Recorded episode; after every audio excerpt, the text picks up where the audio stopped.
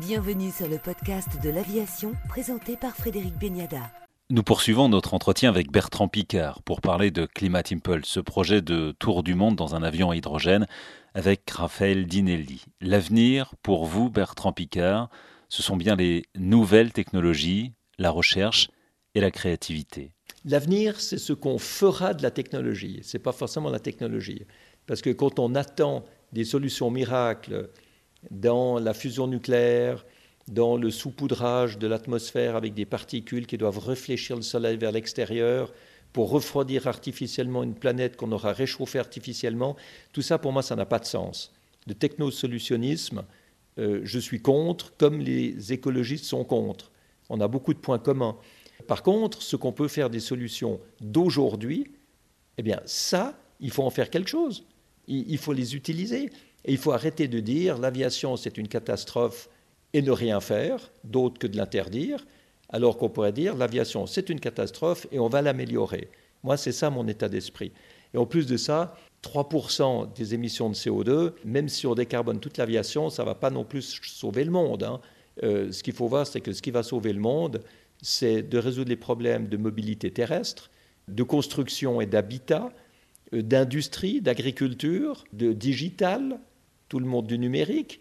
Alors il faut aussi arrêter d'attaquer l'aviation pour se donner bonne conscience et puis on dit ah, on est contre l'aviation, on est un bon écologiste et puis on ne fait pas grand-chose d'autre. Non, ça clairement non. Ces idées reçues, on, la vie dure, enfin ça, ça continue et ça ne s'arrête pas. Comment vous l'expliquez Bertrand? Mais parce qu'il y a beaucoup de gens qui considèrent que l'écologie doit être sacrificielle, doit être chère, qu'on doit décroître le fonctionnement économique du monde.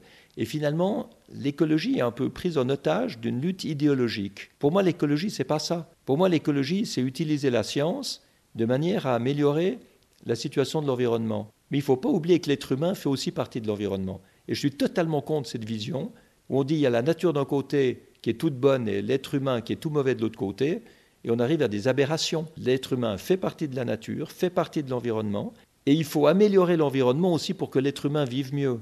Vous avez l'impression, Bertrand Picard, d'être dans une forme de, retour de lutte des classes Alors complètement, il y a des tas de, concepts politiques qui prennent l'écologie en otage.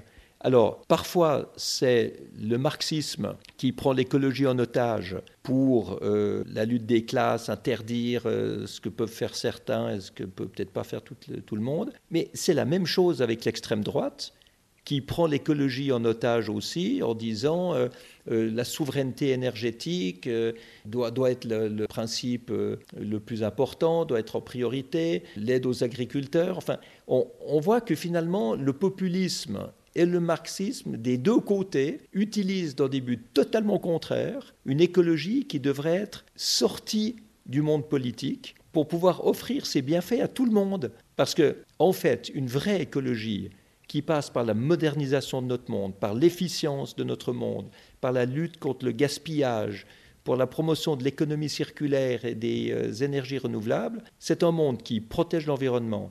Donc c'est bon pour les écologistes, c'est un monde qui permet de diminuer les factures d'énergie des gens les plus démunis, donc c'est très bon pour, pour la gauche.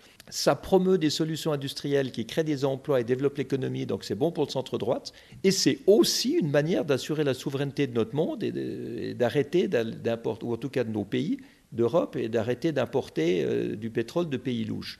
Euh, donc, même pour les populistes, c'est un avantage. Donc, on voit qu'on pourrait sortir des silos pour fédérer au lieu de cliver. Vous dites qu'il y a plein de choses à faire pour décarboner notre planète, à commencer par euh, l'isolation des logements. Mais l'isolation des logements, c'est une priorité absolue. Aujourd'hui, on chauffe et on refroidit l'extérieur au lieu de permettre à des gens d'avoir une vie correcte avec une facture d'énergie correcte. Donc il faut isoler, il faut mettre des pompes à chaleur qui représentent le système de chauffage le plus économe en énergie, mais il faut aussi avoir des prêts à taux zéro, ou des investissements pour aider les gens qui n'ont pas de quoi financer la rénovation de leur bâtiment ou de leur chauffage. Donc c'est pour ça que ce n'est pas simplement de la technologie, c'est aussi des incitations politiques, de l'aide financière, etc., pour ceux qui en ont besoin. Et quand quelqu'un passe de 1000 euros par, an à 200 euros par an de charges de chauffage, eh ben, ça permet de rembourser aussi une partie de l'investissement. Donc on voit que tout le monde peut être mis à contribution. Pour revenir à l'aviation, on avait beaucoup parlé un temps de, l'avion électrique, effectivement, puis après de l'hydrogène. Aujourd'hui, l'avenir à court moyen terme sont les SAF. Alors, des petits avions peuvent très bien être électriques. H55 euh, le montre parfaitement bien. C'est la, start-up de mon associé dans Solar Impulse, André Borchberg. Il est même en train maintenant d'avoir des contrats au Canada pour électrifier euh, des avions de 10 places et de même un de 29 places. Donc, il y aura de l'aviation électrique. Il y aura de l'aviation à hydrogène, je pense, pour des, des avions moyens courriers. Maintenant, pour des, pour des très longs courriers, ou disons pour des, pour des longs courriers, je pense qu'on va passer au SAF, Sustainable Aviation Fuel, des biocarburants, des électrocarburants, etc.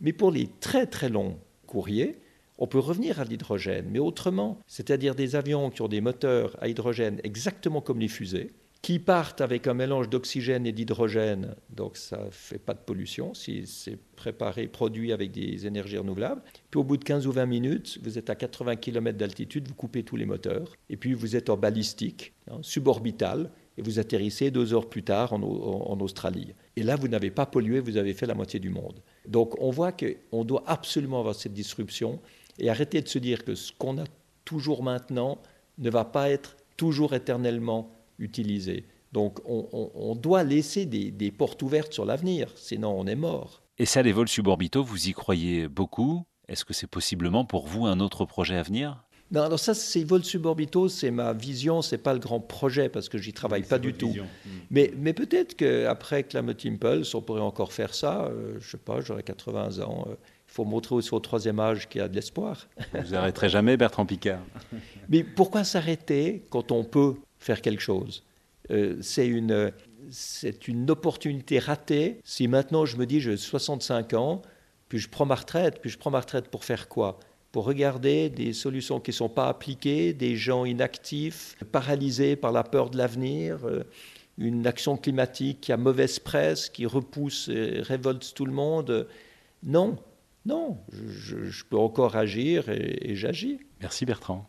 Il n'y a pas de quoi, Frédéric, avec plaisir.